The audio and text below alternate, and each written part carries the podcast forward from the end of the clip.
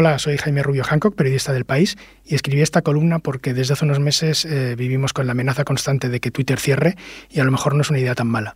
La titulé Tenemos que tocar más hierba. Twitter murió este fin de semana. Otra vez.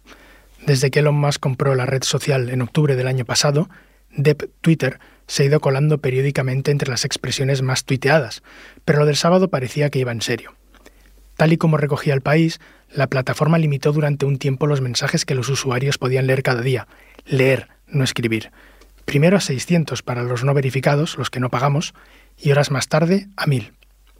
La causa que dio más que en un tuit fue la necesidad de frenar la extracción de datos, como el uso de millones de mensajes para entrenar a inteligencias artificiales.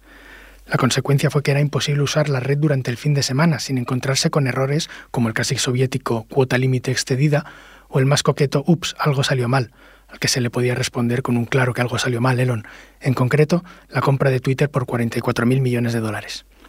Hubo varias elegías a la plataforma durante esas horas en las que parecía que se resquebrajaba la quilla del Titanic. Algunas en serio, que lamentaban, no sin razón, la posible desaparición de un sitio en el que podemos discutir de política, seguir el pronunciamiento del grupo Wagner y comentar en Eurovisión con miles de desconocidos.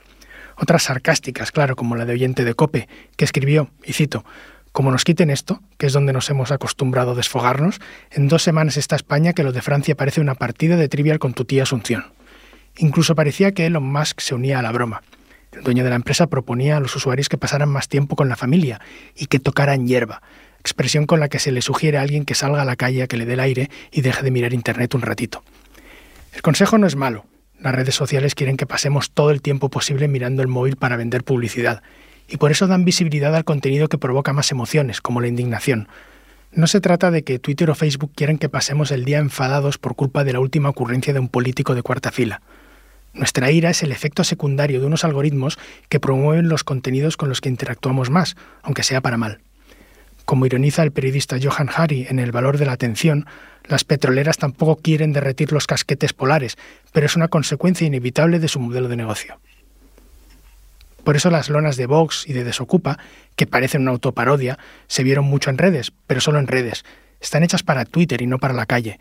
Y por eso todos nos indignamos cuando Jorge Busadé, la mano ultraderecha de Abascal, como titulaba Miguel González, soltó que la condición de miembro de una nación no es un documento de identidad, se trata de un tuit que firmaría cualquier indepe a los que se dice aquello de qué pone en tu DNI, y su único objetivo fue que habláramos de él para que creyéramos que es algo digno de debatirse y no un pseudo meme para contentar a los seguidores.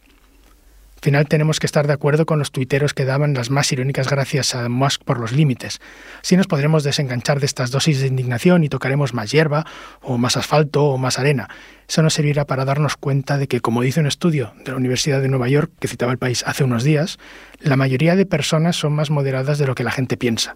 Los de las lonas y los que creen que la nación es una cuestión genética son cuatro. Cuanto menos tiempo les dediquemos, mejor.